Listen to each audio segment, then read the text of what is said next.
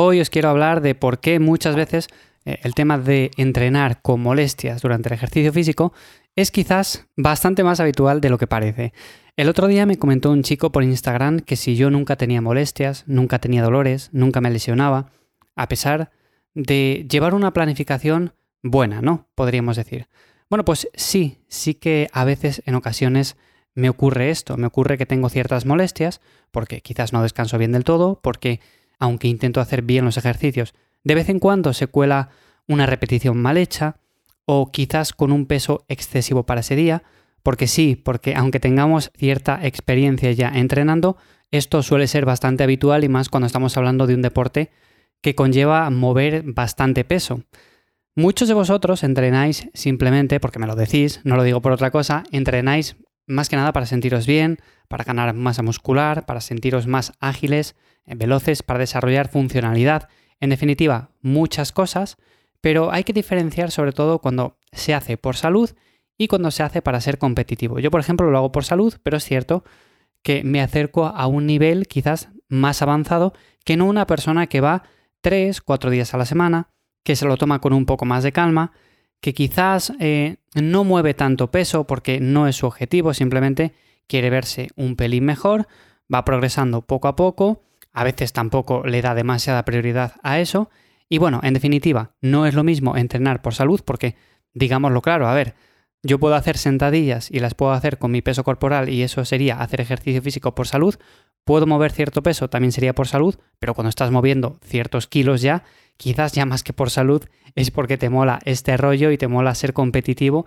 Y aunque no compitas a nivel profesional ni compitas contra otras personas, pero sí compites contra ti mismo. Esto hay que dejarlo claro porque no es lo mismo y a mi modo de ver, pues seguramente en la segunda opción tengamos más molestias aunque lo hagamos bien. Entonces, en este sentido yo quizás me acerco más a ese segundo punto, tú quizás estás más en ese segundo punto también o en ese primero. Eso es indiferente porque realmente lo que importa al final es hacer actividad física, o sea, movernos en el día a día, hacer deporte, estar más saludables. Yo como siempre digo, si haces algo que te guste, no decir, buf, hoy me toca sentadilla, no tengo ganas. Bueno, pues eso es que no te gusta. Y si te toca al día siguiente remo, o te toca al día siguiente máquinas, o te toca al día siguiente lo que sea, y tampoco te motiva, es que, bueno, quizás deberías de cambiar de actividad. Así que, como digo, el punto número uno sería el ejercicio físico que estamos haciendo y el objetivo de por qué le estamos haciendo.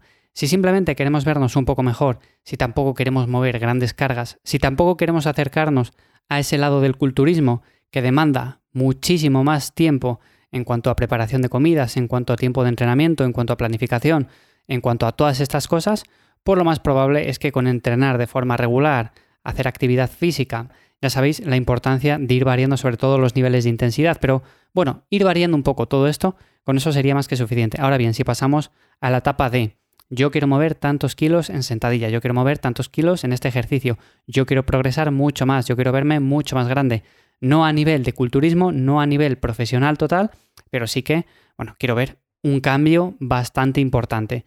En ese sentido, seguramente vamos a tener más molestias, pero por el simple hecho de que trabajar con pesos ya muy altos, trabajar en un nivel muy muy cercano al avanzado o al profesional, lo que tiene es que estamos muchísimo más propensos, aunque hagamos todo bien, aunque hagamos la planificación bien, aunque hagamos la técnica de los ejercicios bien, estamos mucho más expuestos a este tipo de molestias o lesiones. Y yo, por supuesto, sí que la suelo tener. A veces también me lesiono de forma muy puntual. Es cierto que luego hay que saber también trabajar alrededor de una lesión. Lo que podemos hacer es ciertos ejercicios, ciertas variantes que nos permiten seguir haciendo ejercicio físico y no tenemos que parar, no tenemos que dejar esa actividad.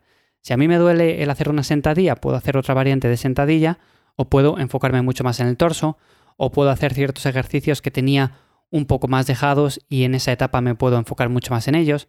Entonces también hay que saber adaptar esa planificación y trabajar alrededor de esa molestia. Si me duele la rodilla, pues hago ejercicios que no impliquen la rodilla. Si me duele el codo, pues lo mismo. Si me duele la muñeca, lo mismo. Y también, por supuesto, tenemos diferentes herramientas que yo suelo utilizar y que por supuesto también te recomiendo, como por ejemplo son las muñequeras, los straps, el cinturón lumbar, todas estas cosas cuando nos acercamos a mover pesos que son bastante grandes, que semana a semana incluso van incrementando, también nos van a ser de ayuda. Las muñequeras las uso muchísimo, las uso un montón. Ya sabéis que en la página web en el área de recursos tengo las que más recomiendo de Amazon. Luego también utilizo straps para esos movimientos de tirón, como son el peso muerto, como son los remos, también el cinturón lumbar, por supuesto que muchas veces está mal visto por decir, es que así no estás trabajando toda la zona del core, toda la zona del núcleo. Bueno, sí que la estás trabajando, pero es importante diferenciar cuando estamos moviendo un peso a altas repeticiones, altas repeticiones me refiero a 10, 12, 14, que cuando estamos haciendo un movimiento y estamos haciéndolo a bajas repeticiones, 3, 4, 5, 6, y estamos con una carga bastante alta. Ahí sí que recomiendo el cinturón lumbar, sobre todo en ejercicios como peso muerto, sentadilla. Para el tema de la banca quizás no lo recomiendo tanto, pero bueno, tenemos también cinturones que se adaptan muy bien a ella, entonces tenemos diferentes opciones y ya sabéis, como digo, que en el área de recursos tenéis todas estas cosas que suelo recomendar, que por cierto, el otro día también subí estos cinturones que más recomiendo. También importante el trabajo de calentamiento, yo lo suelo recalcar muchísimo, tanto a la gente que ayudo con la planificación como no. A ver, vas a hacer un ejercicio físico intenso, no estamos hablando de andar, no estamos hablando de hacer una ruta, no estamos hablando de hacer ciclismo de larga distancia, estamos hablando de un trabajo que requiere mucha intensidad en muy poco espacio de tiempo. Por lo tanto, hay que trabajar esos músculos, esas articulaciones, para no dañarlas, para que estén calientes, para que haya sangre en la zona, para que cuando estemos haciendo el movimiento no nos moleste y sobre todo que no nos moleste tampoco de cara a una etapa posterior, porque si mientras lo estamos haciendo no molesta, pero luego estamos descansando y vemos que empezamos con una ligera molestia en la muñeca o una ligera molestia en el hombro, bueno, pues eso es quizás una señal de que estamos haciendo algo un poco mal. Así que trabajo de calentamiento muy importante, tenéis que hacerlo sí o sí. Y movilidad y cardio también. El cardio yo lo suelo incluir, pero más que nada, además del tema de que ahora estoy definiendo y es muy importante para mí el hecho de aumentar un poco el gasto calórico, que por cierto, no lo he comentado, he tenido que reducir la actividad diaria porque estaba definiendo demasiado rápido, para que veáis hasta qué punto quizás hay que adaptar la planificación a según vamos viendo los cambios.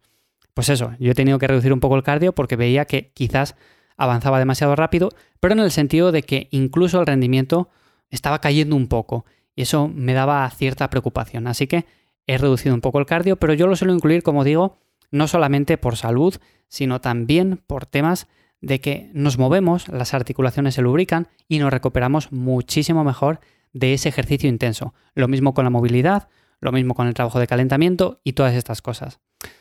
Así que simplemente eso, por supuesto que en ciertos momentos puntuales tengo molestias, también tengo lesiones de vez en cuando, los hombros para mí son una zona muy delicada, las rodillas no tanto, es cierto que las rodillas nunca he tenido así molestias o lesiones, bueno, depende al final de cada caso, ¿no? No todos somos iguales y no tenemos la misma morfología, por así decirlo. Entonces, bueno, tenéis que adaptar muy bien la planificación, los ejercicios a vuestro caso en particular, que por cierto, en Instagram tenéis una infografía en la cual hablo precisamente de esto, de la prioridad a la hora de hacer una rutina de entrenamiento, cómo es importante la selección de ejercicios, cómo es importante sobre todo luego el volumen, la intensidad, todas estas cosas. Así que sin más, esto es lo que quería comentar hoy. Como siempre, os dejo los enlaces en la descripción, tanto a la web como a las redes sociales. Y sin más, nos escuchamos de nuevo aquí mañana en Lifters. Que paséis un buen día y comenzamos la semana. ¡Chao!